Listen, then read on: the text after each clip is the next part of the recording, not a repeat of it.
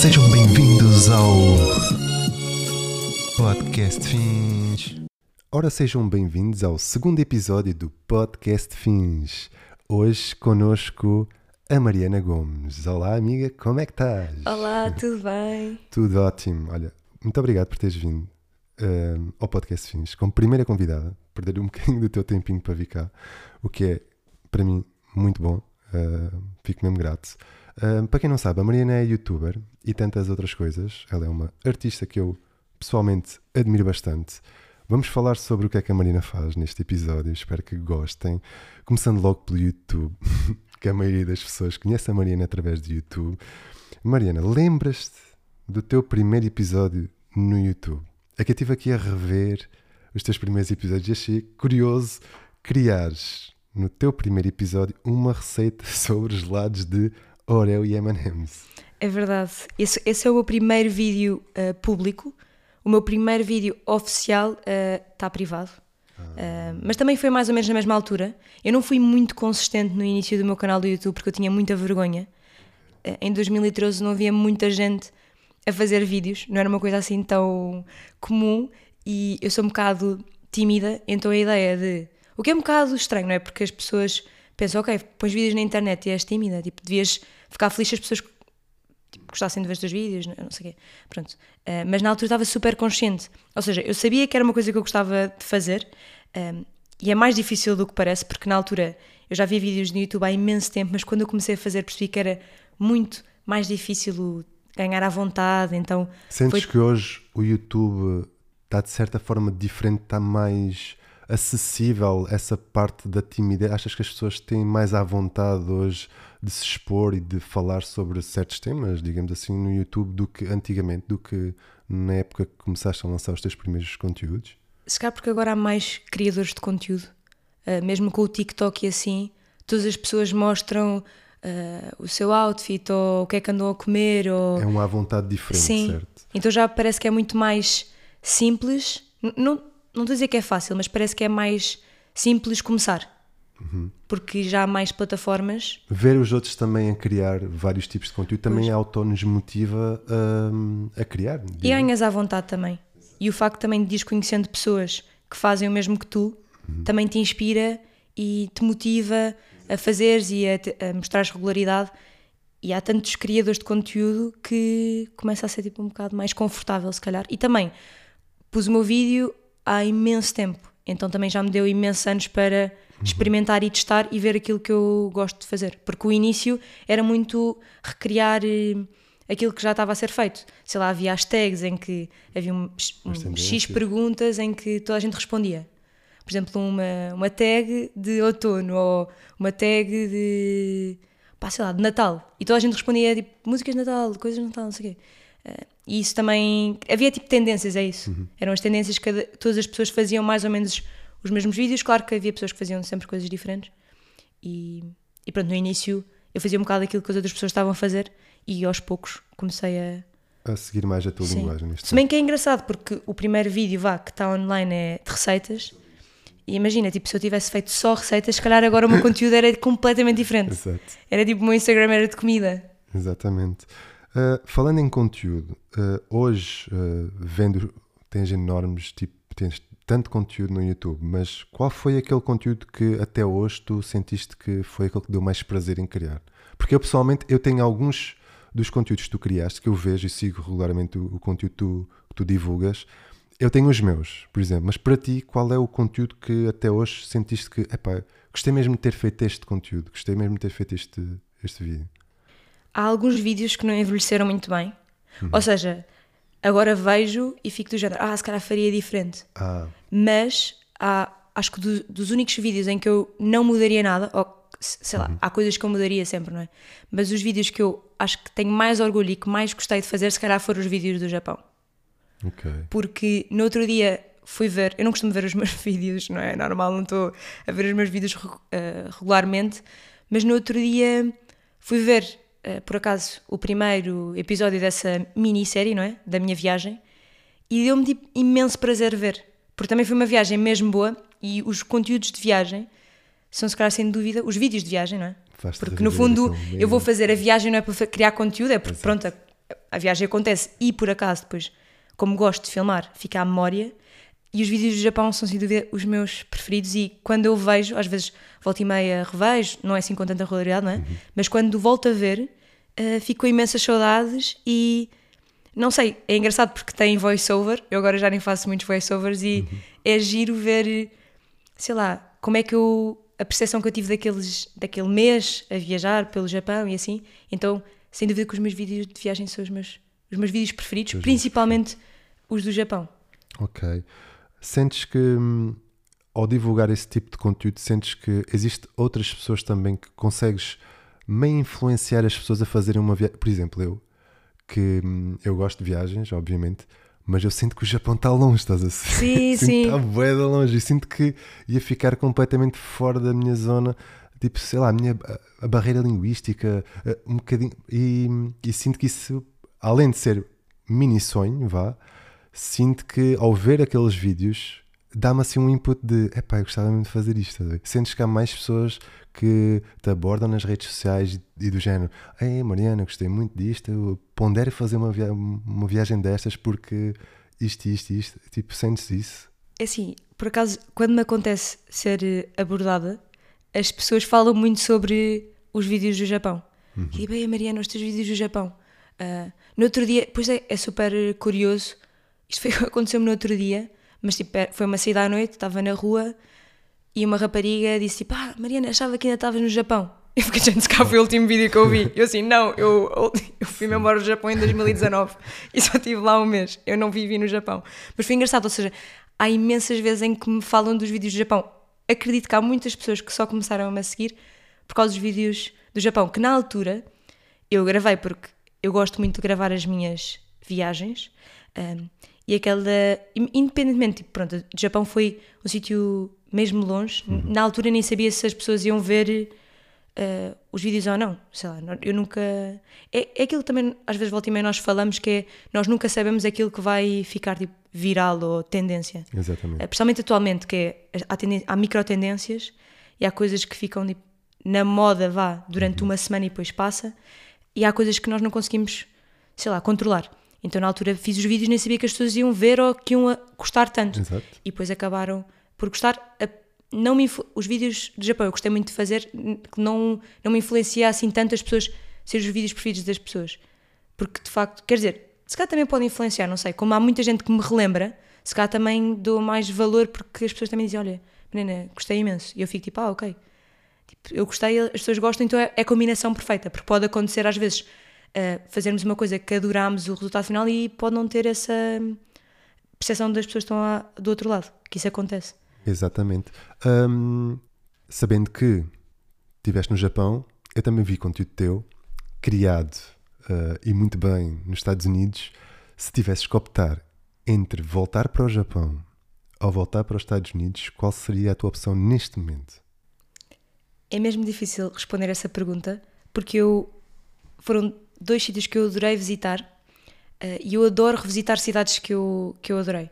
Porque, por exemplo, no caso de Nova York, eu fui em setembro a segunda vez e a primeira vez foi quase como ver uma fotografia grande uhum. e depois a segunda vez consegui captar se calhar certos pormenores porque já não era um sítio tão estranho e adorei Exato. esta segunda vez até porque o meu irmão vive lá então a primeira vez que eu fui a Nova York ele vivia lá há menos tempo e esta segunda vez ele já vivia lá há mais tempo então era quase tipo ver a cidade pelos olhos de um local, uh, sabia tipo cafés, uh, restaurantes, sítios para exposições que estava acontecendo na cidade.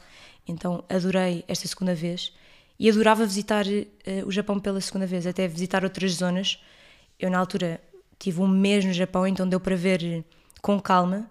Acho que nunca tinha viajado tanto tempo num sítio, então também foi a minha primeira vez a viajar com calma, porque as últimas, as primeiras viagens que eu fiz foram sempre assim na Europa e tinham sido aquelas viagens mais curtas, de quatro dias, que é o normal, não é? Cinco dias no máximo, se calhar uma semana, e parecendo que não, uma semana passa no instante. Uhum. Uh, e ter visto o Japão, assim, o facto também de ser um sítio tão diferente, não é? Como tu tinhas dito, há um choque cultural maior, porque não percebemos nada do que está, está a acontecer à nossa volta. Eles também são um povo um bocado fechado, são muito tímidos. Eh, muito respeitadores também, ehm, e eu adorei, acho que foi também das minhas viagens preferidas. E Nova York também foi a minha cidade preferida. Claro que eu, eu imaginava mais a viver em Nova Iorque do que a viver no Japão, mas se calhar se fosse agora, voltava ao Japão uh, uma segunda vez Uma também segunda para ver vez. com outras, outras cidades e ver também com mais calma, porque o Japão acabou por me inspirar imenso em, em trabalhos que eu, que eu fiz no, no futuro, depois da viagem, Uhum. porque havia imensas coisas únicas na, nas cidades em que eu, que eu visitei. É- a estética japonesa também é muito minimalista. Eles Eu parecem adoro, que. eu adoro a estética, sou, sou super fã. Pois é isso, eu- eu- imagina, olhas para um placar e as cores que eles utilizam, para nós aquilo parece super, eh, não sei, diferente. Não, não conseguimos perceber os caracteres, não é? Então vemos aquilo quase como uma obra de arte. Que é uau, este letreiro, estes neons, eh, mesmo as pessoas na rua, porque essa é a parte gira de visitar, que é nós conseguimos a- tra- trazer a parte cultural nos museus, não é? Que é se calhar o mais óbvio. Uh, Eu descobri imensos artistas novos quando visito um museu. Mas também é super rico e único estar só às vezes na rua, a ver as pessoas a andar, a comer a comida do, do sítio onde nós estamos. Um, por isso, eu voltava ao Japão e se calhar vivia em Nova Iorque, mas não me imaginava a viver no Japão. Porque aquilo também, eu acho que não é um país feito para, para turistas que não saibam falar japonês. É um choque cultural maior. Eles não falam inglês. Isso foi uma coisa que eu fiquei mesmo chocada. Eu não tinha noção que eles não falavam de todo inglês. Há, há sítios em que, a maior parte dos sítios, eles não Como é têm. que fazias então para, para comunicar sobre certas coisas que pre- precisavas? Ou, ou assim? Imagina, querias literalmente. Hoje vais tomar um pequeno almoço Sim. e sais do teu hotel ou do teu Airbnb e querias tomar um pequeno almoço. Como é que tu fazias nos estabelecimentos onde, onde recorrias? Tipo, É assim. como, como é que era a linguagem? Eles têm imensas lojas de conveniência Uhum. que estão abertas 24 horas. Então, eu muitas vezes ia tomar o pequeno almoço a uma loja de conveniência, por exemplo. E aí eu podia pegar nas coisas que eu queria, não é? Uma espécie de self-service. Sim. Ok. Não, não. Tu, tu pagavas na caixa, mas tu podias escolher, não tinhas que indicar. Ah, Isso é mais difícil, não é? Pois é. Já, ou seja, já eu fui lá a restaurantes e aí era, pronto, eles têm, os menus têm ilustrações e assim tu consegues Ok. apontar. Por acaso foi muito engraçado porque houve um restaurante que nós fomos que era assim num sítio rural, assim meio no meio do nada, só com os japoneses. E na altura, nós até com, no E zero de inglês. Sim, sim, sim. Ixi. E houve um dia que nós até tentámos. Ok. Assim, vamos dar aqui uma, assim, uma, Uma tipo, dizer este prato em japonês. Ok. E o senhor deve ter ficado tão chocado, do género, quem é que são estas pessoas? Tipo, ele ignorou-nos. Tipo, porque eles, nesse restaurante, eles tinham por senhas. Tipo, tu tinhas uma, caixa, uma caixinha, não é? Com botões, com os pratos que tu podias escolher. Era, tipo, Ok. aí era self-service, tu pagavas, tipo, na máquina.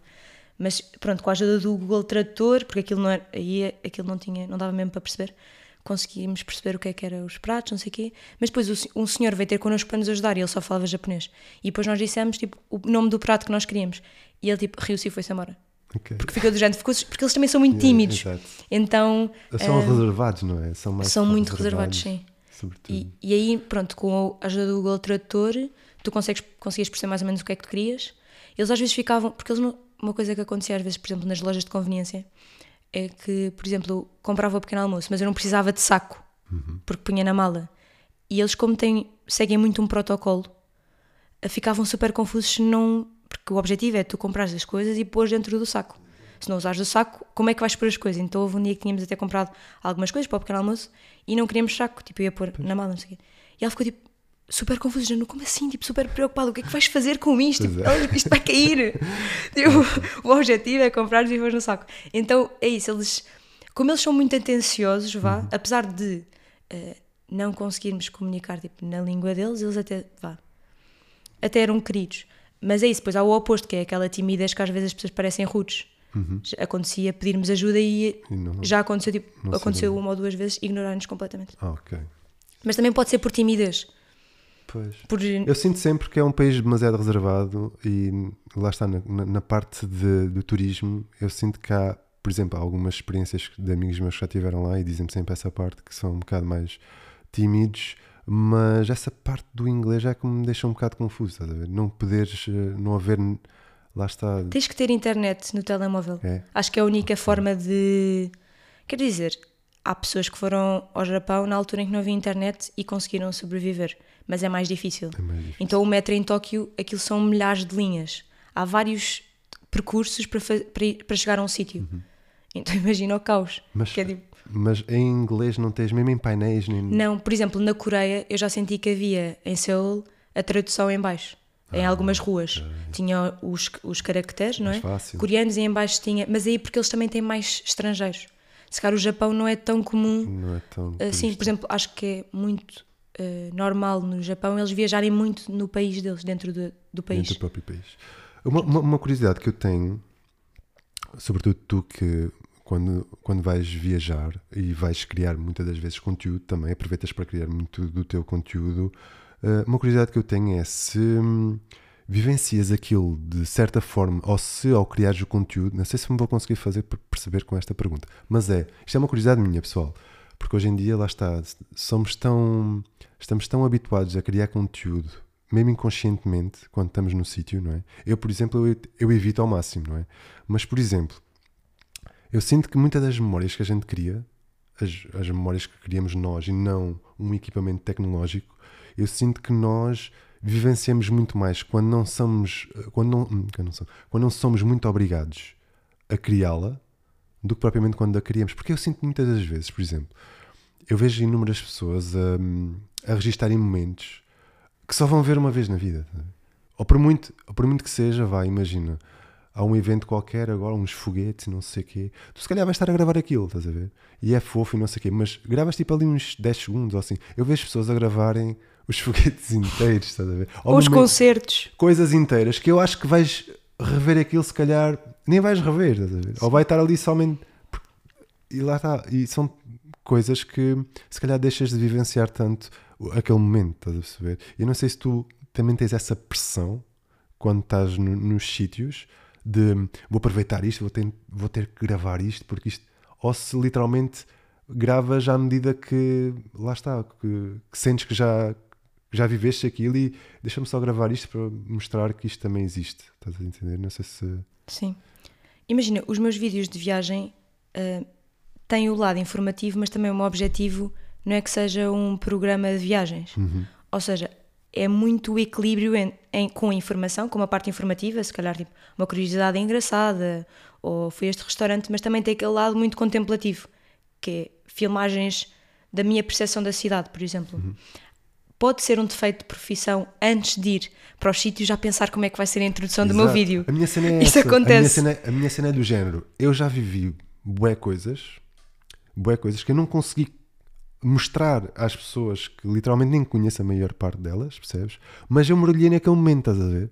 Eu mergulhei e tenho aquilo aqui gravado na memória Sim. que foi, epá, foi bué da bom. E não tenho, não tenho prova de voltar, mas imagina, se quiser recorrer àquele momento, literalmente só tenho que puxar pela memória do que ir à procura no telemóvel. Porque não, Sim. imagina, eu não fico com aquela pressão do género, é pá, devia ter gravado isto. estás a perceber? Mas lembro-me, e às vezes até, imagina, quando era mais novo, com amigos, eh, eu, eu vivi cenas que hoje, se calhar, tendo um smartphone, não tinha vivido aquilo. Estás a ver? Sim. E não tinha mesmo mergulhado naquele momento, estás a ver? E hoje eh, sinto que somos meio eh, incutidos de, epá, se calhar deixa-me gravar isto, porque Podes usar eu tento evitar isso ao sim. máximo. Eu tento tipo, meter ali uma barreira e de- do género. Pá, não vou. Imagina, este no ano novo. Falei dos foguetes há pouco porque lembrei-me agora assim de repente. Mas eu no ano novo, aqueles 5 minutos de foguetes, eu gravei 10 segundos e o resto só estive ali mesmo a viver aquilo. E vi pessoas a gravarem os 5 minutos e, e as pessoas a filmarem. Estás a perceber? Sim. E eu sinto que hum, se calhar vais ver aquilo, lá está, como eu disse há pouco, uma vez, ou nem isso sequer. Sim, há muitas vezes, há uma grande probabilidade de não voltares a ver sequer. Exato. Mas no- nos vídeos de viagem, é isso. Como eu só vou editar depois, não ponho também muita pressão do que é que está a acontecer. Se bem que, lá está, como eu estava a dizer há bocado, muitas vezes já penso como é que vai ser a introdução do vídeo. Exatamente. Penso do género, ok, tipo, vou se calhar eh, filmar eh, umas partes da cidade com a minha câmera boa para ter uma introdução fixe. E depois o resto já posso filmar com a minha câmera mais pequena e aí vou gerindo. Por exemplo, eu não gosto de andar muito carregada e a minha máquina é pesadíssima, a grande. Depois tenho uma mais portátil, ou seja, se os dois portáteis só com uma é mais leve. E eu gosto às vezes de estar só com a minha máquina pequena. Mas por outro lado também posso dar aquela boa qualidade no início. Então vou gerindo. Sei lá, se a viagem é uma semana. Penso tipo, ok, neste dia e neste dia levo as duas máquinas. Nestes restantes levo só a, a portátil e assim. ok. A portátil, eu ia dizer portátil, são os dois portáteis, mas Exato, exato. a mais leve. Exatamente, Levo a mais, mais leve e ao filme com o telemóvel também. O facto de, por exemplo, não gravar certas coisas que gostaste de presenciar naquele momento não te faz querer voltar lá do que simplesmente voltar à memória no telemóvel. Sim. Eu falo O- para mim, ver? O querer voltar lá, acho que vai acontecer independentemente de, de gravar, gravar ou, não. ou não. Porque para mim é um bocado natural filmar. Ou seja, como já, já gravo vídeos há muito tempo, Uhum. também já começo a perceber o que é que quer partilhar e o que é que não quer partilhar. Exatamente. Se calhar, Isso é- se é- calhar é- há é hum, ótimo. 4 anos, 5 anos, partilhava certas coisas, certas, tipo, certos clipes ou certos momentos que eu penso, ah, não sei se isto é assim tão importante gravar, porque é aquela ideia, e no outro dia até estava a ler uma coisa sobre isto, de termos muita necessidade de partilhar tudo, Exatamente. de dizer tudo. Às vezes até nem E, precisa perde- ser. e- eh, e nos esquecemos de, lá está, de, de estar simplesmente a viver aquilo. percebes? Porque também é- De- acho que também é importante haver um lado misterioso, por exemplo, mesmo até num vídeo de viagem, Uhum. em que tu tens uma parte em que estás só a mostrar filmagens da cidade ou de coisas que aconteceram, mas também não haver muito contexto em algumas partes. Os meus vídeos, sempre, quando eu comecei a fazer vídeos de viagem, comecei a perceber que isso era a forma que me deixava mais tranquila até depois no publicar. Uhum. Que é, tenho momentos em que falo, mas depois há outros momentos em que também prefiro guardar alguma privacidade. Seja tipo as pessoas estão à minha volta, eh, se calhar se a pessoa que estiver à minha volta se sentir confortável, aparece, mas também ninguém se tem que sujeitar ao facto de eu fazer vídeos, por exemplo, se eu for fazer uma viagem com a minha família. Se cá também não os mostro, ou se quiserem aparecer no momento, ok, mas tipo, essa parte posso guardar um bocado para o privado. Exato. E é, e é giro também, tanto num vídeo a falar como um vídeo a mostrar a vida, Uhum. guardar um bocado o mistério ou uma parte que não precisamos dizer tudo. Porque isso também traz assim Traz um bocado um de. bocado tipo, ok. Também vamos deixar as pessoas imaginarem ou Exatamente. sentirem alguma coisa. Porque eu também, nós, pronto, a, a parte da arte, a parte gira da arte é que nós podemos simular ou fazer com que as pessoas sintam coisas que nós não sentimos. Exatamente. E aí deixas De, em dife- aberto. de diversas formas, até. Através da banda sonora, através Exatamente, das, exatamente. das imagens que tu mostras, até mesmo em ilustrações que tu fazes, Uhum. ah, que é tipo, é para todos. Ou seja, as pessoas vêm e podem pensar e sentir milhares de coisas. Isso é muito giro. Isso é Gosto muito dessa fixe. parte. Eu, eu, pessoalmente, isto é um tema que eu nunca, lá está, nunca tive a oportunidade de falar, nem nas redes sociais e assim, mas eu acho que aquela parte espontânea de estarmos a viver um momento, muitas das vezes, só pelo simples facto de a gente retirar o telemóvel, eu acho que aí perdeu-se. Estás a ver? Sim. Eh, Perdeu-se um bocado aquele, eh, aquele, epá, aquele brilho, estás a ver? Se não mostrares é porque não aconteceu. Exato, então tens medo exato, de exato. Então é um parecer que não género- fazes nada. Eu acho que houve muita coisa que eu vivi, mesmo ou quando era mais novo, ou mesmo agora, nesta minha fase da vida, houve coisas que eu sinto que se tivesse partilhado, ou se tivesse guardado, mesmo no telefone, tivesse registado no telefone, mesmo que não tenha partilhado, eu sinto que não tinha vivido aquilo daquela forma tão espontânea e tão bonita, estás a ver? E então aí fico do género, quando volta isso, ou quando estou a tentar tipo relembrar-me se valia a pena ou não ter eh, filmado aquilo, eu fico do género, bolas, ainda bem que não gravei. Porque assim dá-me vontade, se calhar, de voltar lá, pensando que vou gravar e vou, tipo, se calhar nem gravar outra vez, estás a ver? Vou só mesmo viver aquilo outra vez, ou vou tentar viver aquilo de outra forma. Mas é nesses fixe. momentos também é bonito porque é, é um momento teu. Ou seja, a partir do momento em que partilhas é de todos quase. Imagina. Todas as pessoas tipo viram, todas as pessoas, pronto. Imagina, eu falo, eu falo por mim que é óbvio que quando estás a partilhar uma cena que imagina, foste comer eh, qualquer coisa, ou foste comer um ramen, nós gostamos bastante de ramen nós- e vamos várias vezes até, fica aqui provado. É verdade. Vamos, vamos eh, meter isto deste- nesta, nesta forma. Vamos comer um ramen. Se tu mostrares a um amigo meu, olha, fui comer um ramen, e o ramen é, e começares a mostrar a foto e assim, do que de outra forma, que é explicar à pessoa, olha, eu fui comer um ramen, que é assim, E e descreveres. e tem aquilo, e Sim. começares-lhe a vender a história. Só, tipo, lá está, em discurso, de todos os pormenores, não sei, eu aposto que também consegues sacar essa pessoa o convite de vamos lá comer, estás a ver? Do género, falas aquilo e cantas-lhe aquela poesia meio de incentivo, isto é bom, estás a perceber? E a pessoa quase que vai, sem estar a mostrar ou a partilhar aquele momento a nível visual ou vídeo ou assim, estás a ver? Eu acho que antigamente Sim. fazíamos muito isso e hoje perde-se um bocado isso, de contar a história.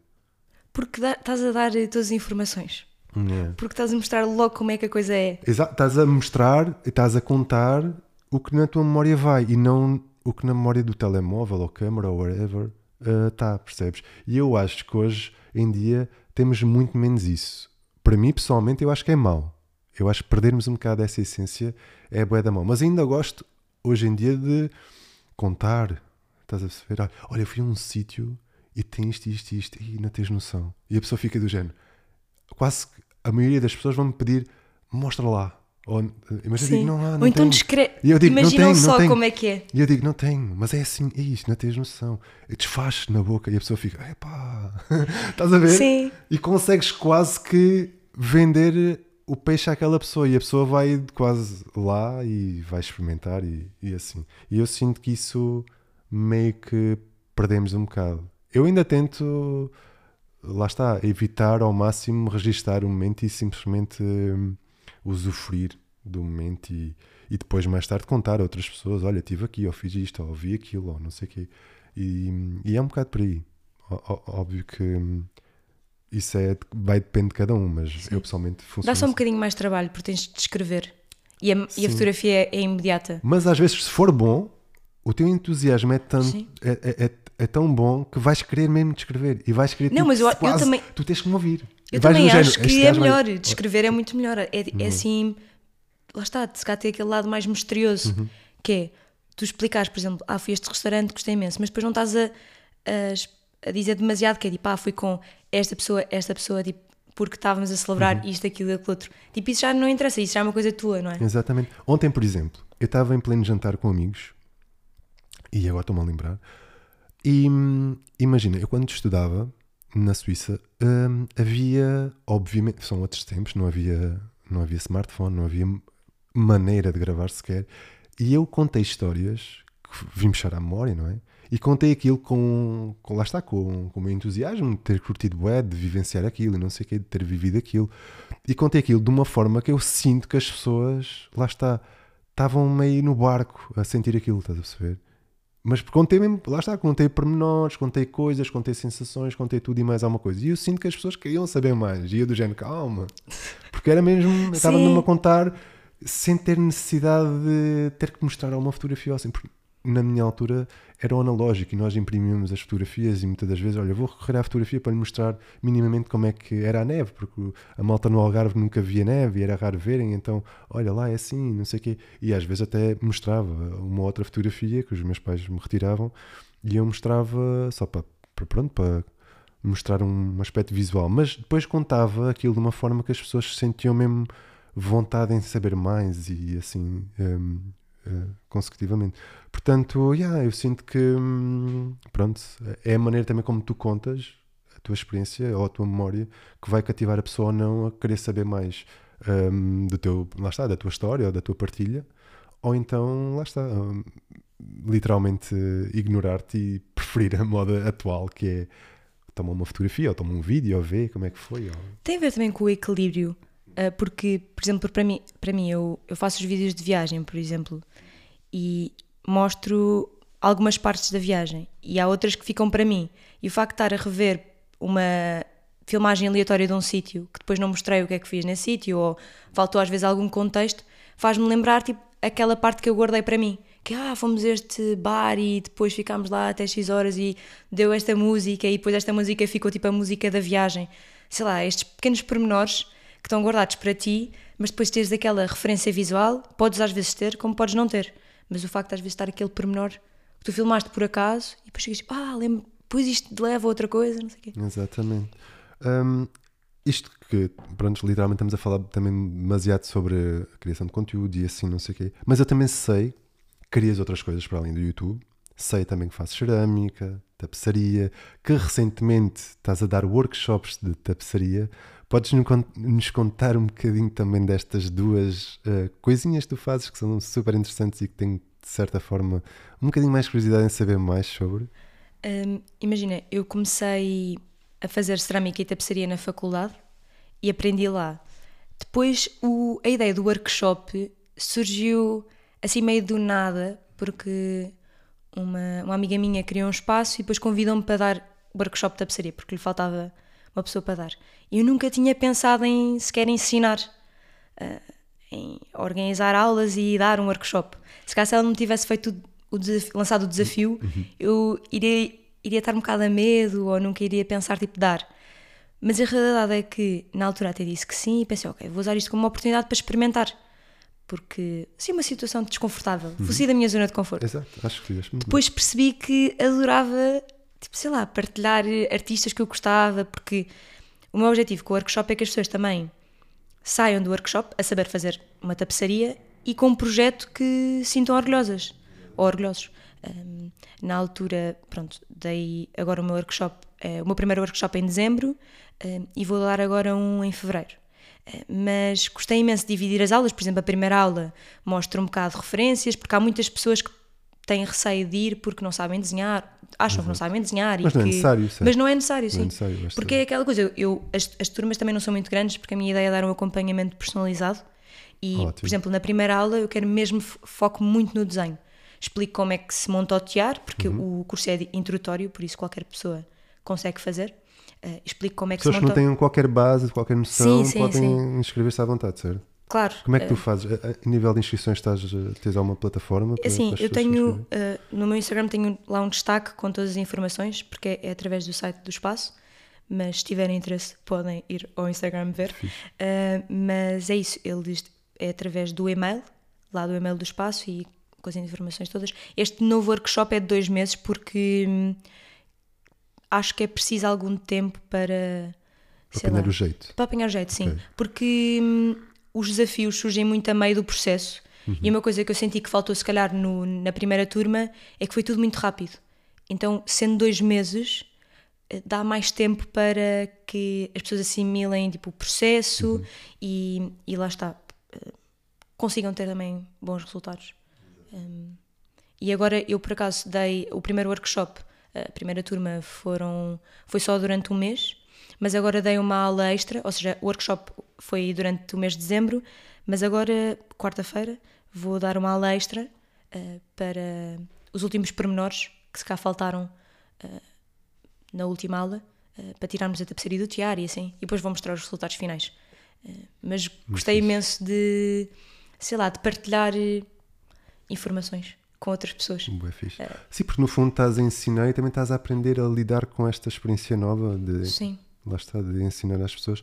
Portanto, cerâmica, tapeçaria, das duas neste momento estás mais envolvida neste momento com a tapeçaria, sendo assim? Sim, a cerâmica está, está a fazer parte um bocado de um trabalho invisível.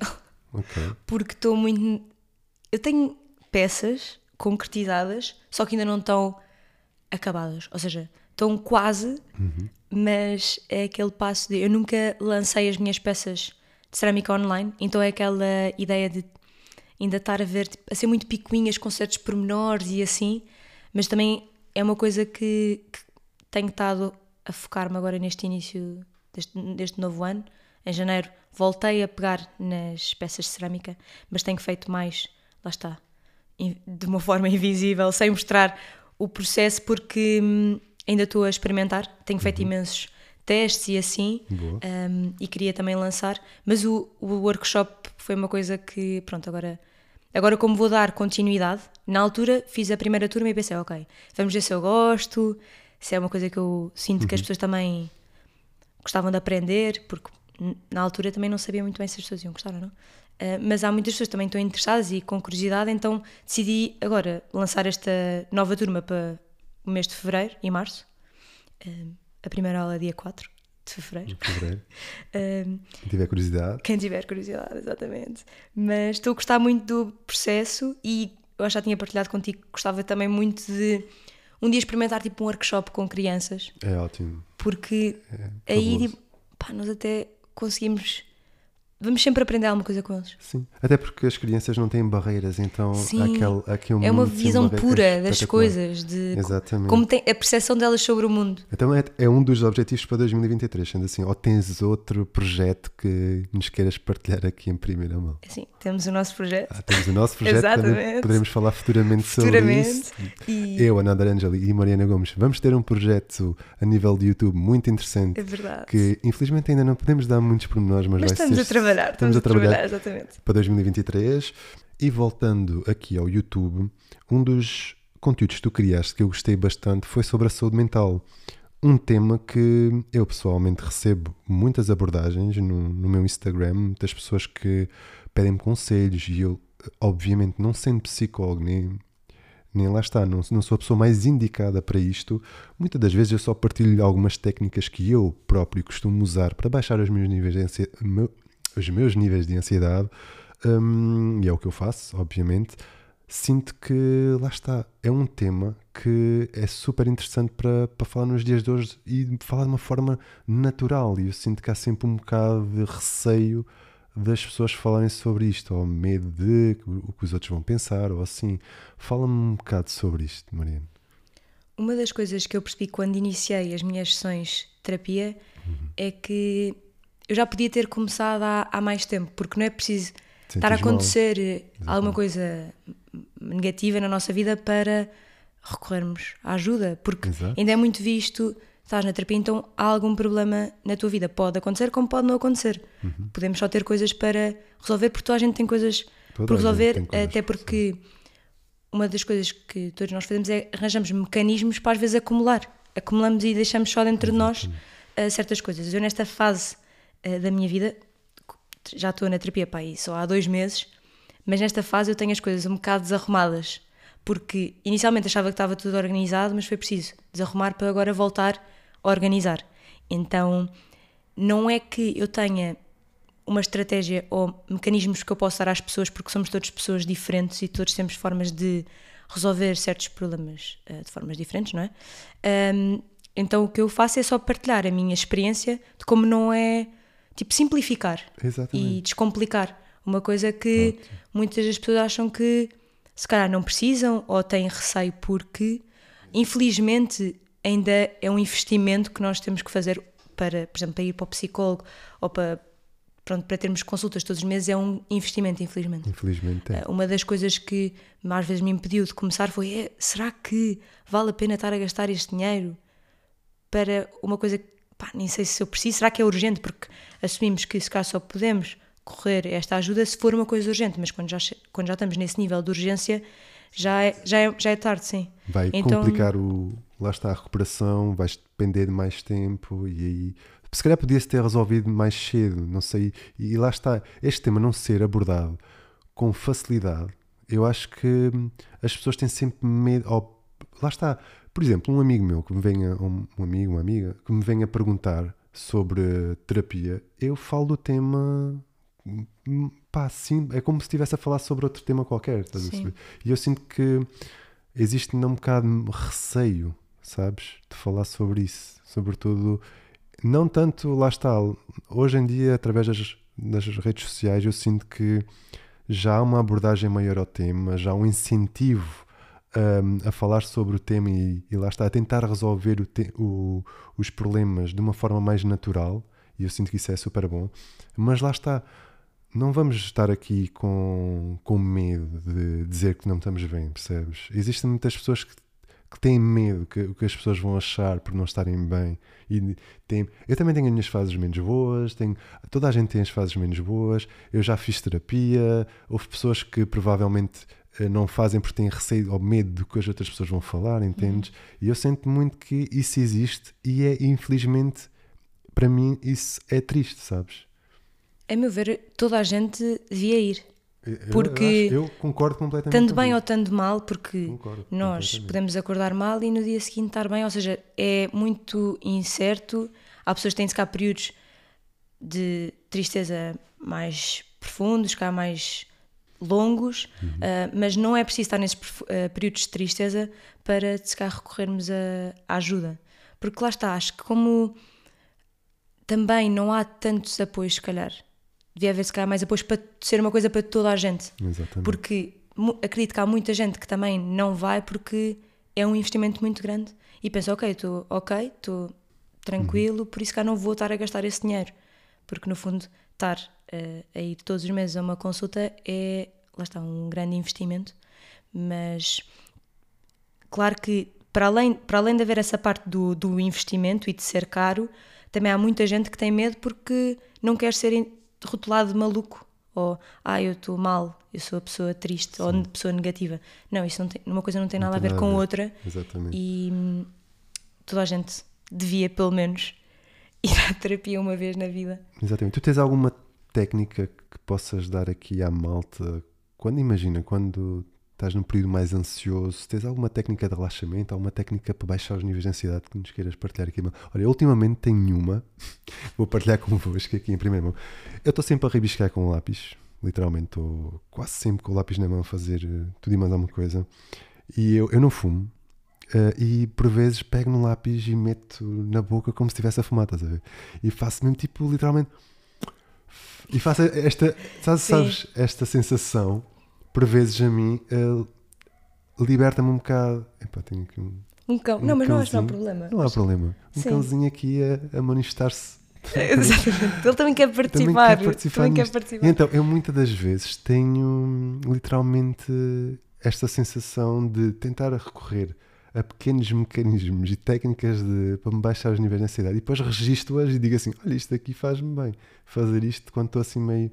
E realmente tenho algumas, sobretudo eh, técnicas de respiração e, e assim, que eu às vezes explico. E lá está, atenção, mais uma vez, eu não sou de todo psicólogo nem profissional de saúde para aconselhar-vos que vai ser isto que vos vai tirar do sítio de onde estão. Minimamente eu, lá está, quando me perguntam, olha, experimenta fazer isto, porque isto minimamente vai-te acalmar de certa Como um forma. complemento. Exatamente, É é, é mesmo isso. E, e pronto, e é isso que eu aconselho às pessoas e, e assim, e aconselho também, lá está, hum, algumas aplicações e, e assim, e as pessoas por vezes voltam a mim e dizem olha, estou a sentir-me um bocado melhor, mas isso não, lá está, não vai de todo resolver os problemas, vai, lá está, vai acalmar um bocado os níveis de ansiedade e etc. Mas pronto, se tu tiveres alguma hum, sugestão, também estamos aqui prontos para. Há coisas super simples, mas, por exemplo, antes de eu me deitar, muitas vezes tenho coisas tipo, na minha cabeça que ficaram por fazer durante o dia. Uhum. Isso E causa, de certa forma. Fico sim, do género, epá, agora não posso fazer porque já é de noite. E uma coisa que eu tenho feito que é super simples é só escrever tipo, listas infinitas de coisas que estão pendentes. Ok, E isso, tipo, pronto, está no papel, é quase como fosse um contrato. Ou seja, tenho que acabar por fazer. ok. Está no papel, pronto, não, não precisa de ser. Se calhar não deu para, para ser hoje, pode ser amanhã, ou sexta-feira, ou no fim de semana, mas está escrito que, pronto, não está esquecido. Porque depois eu sonho que, ah, aquilo ficou por fazer. Por exemplo, agora vou ter a minha última aula de, de tapeçaria e tinha que cortar uma madeira lá para uma coisa e ainda não fiz. E no outro dia sonhei que tinha ido para o workshop sem aquilo feito. E fiquei do género, não, não, como assim? Como, é, como, como assim eu me esqueci tipo, disto, não sei o quê. Se estiver na lista, pronto, irá acabar por, eh, Acaba por- por ser feito. Porque depois dá para distribuir ao longo da semana. Vá. Ok. Mas isto é uma coisa mínima Sim. que me ajuda minimamente a. A baixar mi- Uma coisa mínima que me ajuda minimamente. Espetacular. Uau! Pois, mas é, é isso. É, nós temos estes pequenos eh, exercícios para nos reduzir, a- de certa forma, aquele período mais ansioso em que, nós, eh, em que nós estamos. E é muito fixe. Por acaso gostei bastante e queria que soubesses que gostei bastante desse conteúdo que criaste. Portanto, agora vamos passar aqui também para algumas perguntas que fizeram os meus queridos seguidores. Obrigado a todos por terem enviado esse- essas perguntinhas para a Mariana. Uma delas, vou começar já vou começar já por esta, que era qual seria a tua profissão se tivesse seguido os teus sonhos de infância? Hoje, tipo, imagina. Tinhas alguma profissão tipo de infância quando eras tipo, olha, eu queria ser eh, bombeiro. É engraçado assim. porque eu tinha uma, uma profissão super. eh, Tipo, na minha cabeça super específica que era hum, arquiteta de interiores. Porque eu não sei, ou seja, imaginava-me a decorar tipo, espaços. espaços. Achava super giro. Da ideia tipo, de ir a uma loja de decoração. Se calhar porque também quando era mais nova coincidiu com a altura de termos mudado de casa, eu e a minha família. Então às vezes ia muito com os meus pais a lojas de decoração. Ou para ver cortinados, ou para ver candeeiros, não sei o quê. E achava imensa piada. E depois até estive em contacto com a profissão, não é? Ao, ao ver a, a senhora a explicar, tipo tecidos, não sei o quê. E fiquei, uau, isto deve ser super giro. Então essa foi a minha primeira profissão que eu tenho memória, vá. Acredito, Ok. eu nunca quis ser bióloga marinha. Na minha geração, não sei, oh, havia imensa gente que queria ser bióloga marinha. Marinha. Ou também noutras, de outras idades, não sei, mas eu sei que havia imensas pessoas à minha volta que queriam ser biólogas marinhas.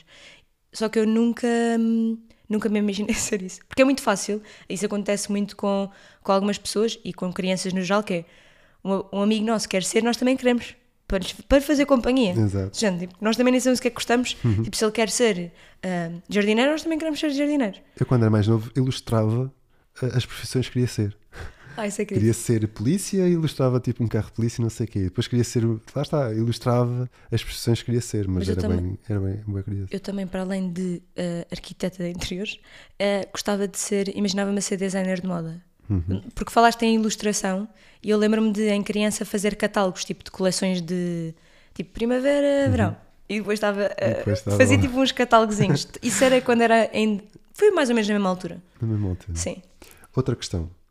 Hum, esta, até por acaso, é de uma amiga tua, a Salomé, que, que colocou a questão como tem sido lidar, trabalhar, como freelancer enquanto artista. Isto. Pois. hum, uma das coisas que, que percebi é que é preciso muita disciplina Uhum.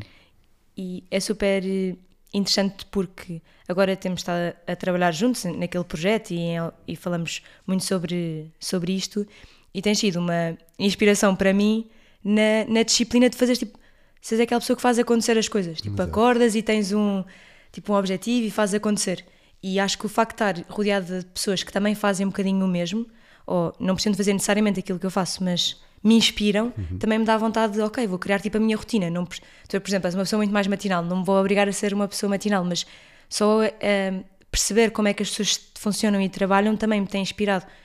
Agora, muito no início, estar no início desta carreira vá de freelancer, a criar a minha rotina e a criar tipo, pronto, uma boa rotina de trabalho. Exatamente. E- Eu acho que é fundamental. A, disciplina, sim. é fundamental para. Porque não é por sermos artistas ou Ou estarmos não no mundo artístico. As pessoas sim. geralmente pensam que o freelancer não tem horário, que não Pois. tem. Estás a ver? Existe muito isso ainda. E eu gosto muito de, de fazer ver o contrário. Eu, por exemplo, eu gosto muito de criar a tal rotina, ter o meu horário de trabalho, ter. Lá está. O meu planinho Sim. sou eu que o faço. E muitas das vezes até não tenho folga, estás a perceber? Pois. E crio mesmo essa disciplina porque tenho demasiadas coisas ou demasiadas ideias que eu gostava de concretizar. E se não tiver esse foco e essa disciplina, elas vão acabar no esquecimento e lá está. E se não tivermos isso, eu, por mim, acho que é um dos pontos fortes de sermos bons freelancers, é termos esta dita disciplina. Portanto, Sim, para fazer acontecer, para as, pessoas, para as Exatamente. coisas não ficarem só no papel, não é? ou em Claro. banho-maria. Ou em banho-maria, conheço- Lá está, eu conheço episódios meus que muitos dos projetos deixaram de estar nessa, nessa plataforma de banho-maria porque literalmente eu peguei neles, acordava todos os dias bem cedo, disciplina, vamos lá e vamos seguir isto e vamos tentar concretizar isto o mais eh, cedo possível e tentar fazer acontecer. Dá, dá, não dá, não dá, seguimos para outro. E assim sucessivamente. Pois. Eu acho que é isso, não é? Porque há muita ideia de fazer só quando estamos inspirados e com cheios de energia e super criativos, porque isso não, não vai acontecer, é, é real. Pensar que vamos estar sempre inspirados.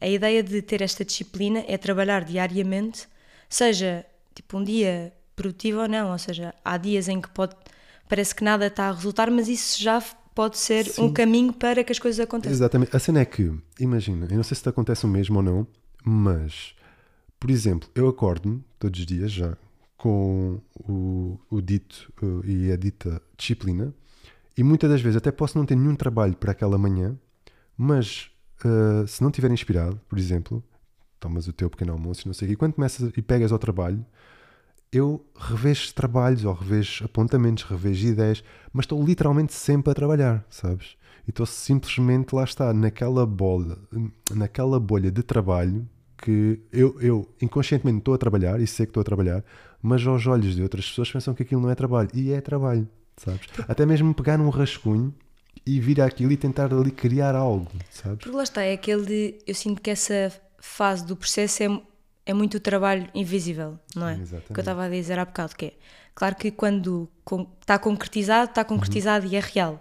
Mas até ser real, há muito trabalho por trás, tentativa erro, coisas que ficaram se calhar na gaveta. dúvida, sem dúvida. E é isso, quando estás um bocado num dia tipo, não muito inspirado, ou não sabes o que é que vais fazer, pronto, em específico para esse dia, ou porque não tens, uma dead- não tens nenhuma deadline, ou não tens um projeto uh, Sim, neste para entregar momento. ou- Para entregar, sim. Acho que isso é mais o que acontece, que é quando há um prazo, se calhar é, há, Pronto, aquela ideia de, pronto, tenho isto para fazer. E quando, não há- tens várias coisas, e quando- até sim, é isso. Lá está, pode, acontecer, pode não acontecer estarmos nessa fase, mas é isso, é como tu disseste, tipo, nessas alturas pegarem coisas que ficaram um bocado tipo na gaveta, em stand-by e, fundo- e aperfeiçoar, melhorar, porque há coisas que, no meu caso, eu também só comecei agora nesta fase de freelancer uh, o ano passado, então só agora é que estou se calhar a descobrir um bocado a minha forma de trabalhar porque já trabalhei em estúdio eh, com outras pessoas, gostei da experiência, mas também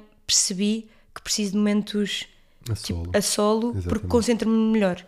E é, Eu falo concentro-me é, é, é legítimo. Eu não consigo, por exemplo, estar num espaço público a trabalhar. Tipo num café não ou consigo. assim, pois. Eu pessoalmente não consigo. Eu, eu, lá está, uh, não, não sei, ou não sei como as pessoas conseguem adquirir a concentração. Atenção, existem pessoas que conseguem adquirir a concentração para se focarem no trabalho que estão a exercer naquele espaço público, ou numa Starbucks, ou assim. Eu pessoalmente eu não consigo.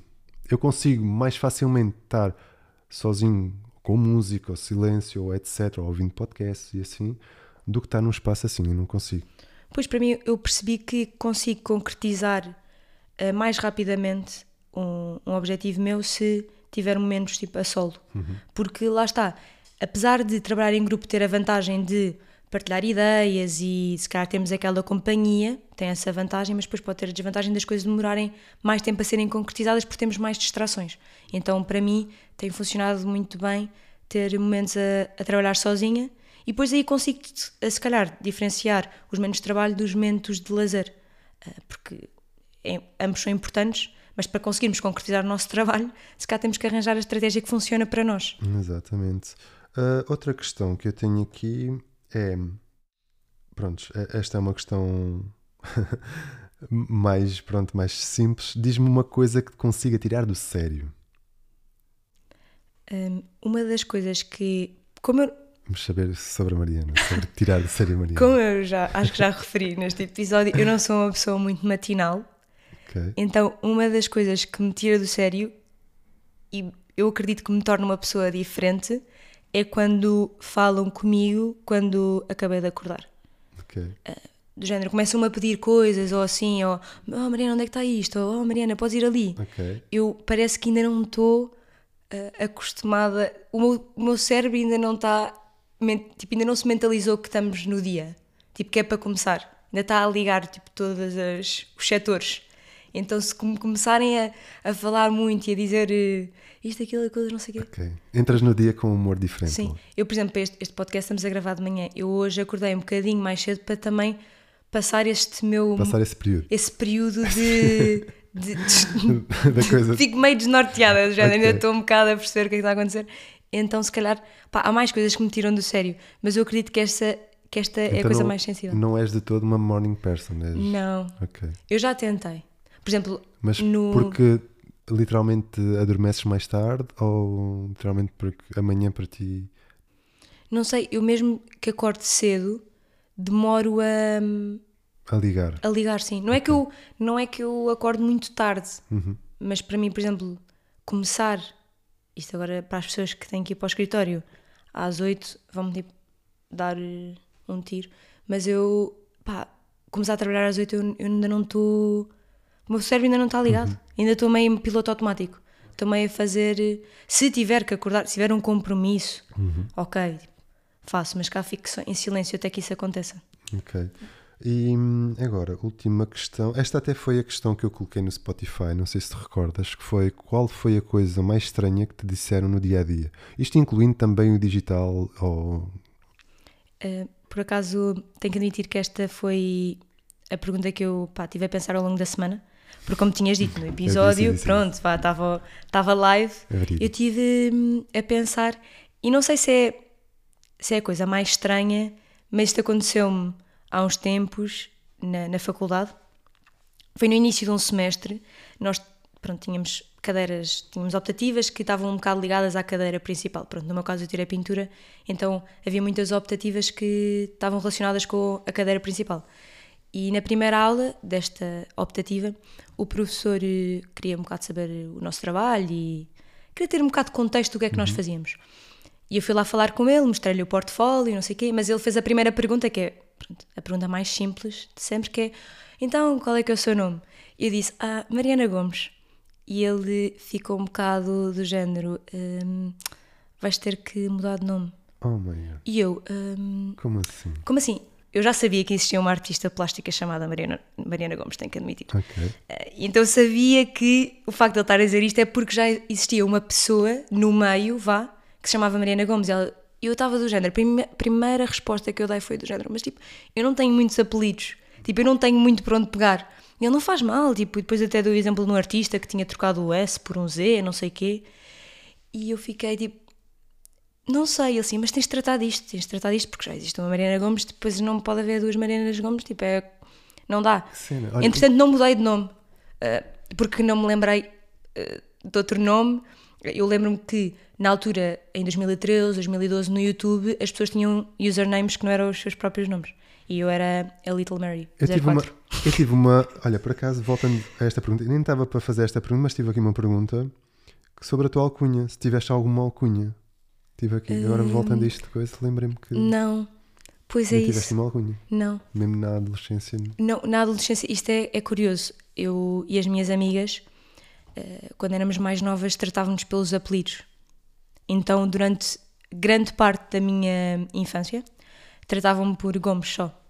E há pessoas, tipo, amigas minhas dessa altura, ainda me tratam por eh, Gomes. Só por Gomes. Então, quando. tipo, Só no secundário, é que depois eu mudei de escola, é que as pessoas me começaram a chamar Mariana, sem ser as minhas amigas ah, da escola primária.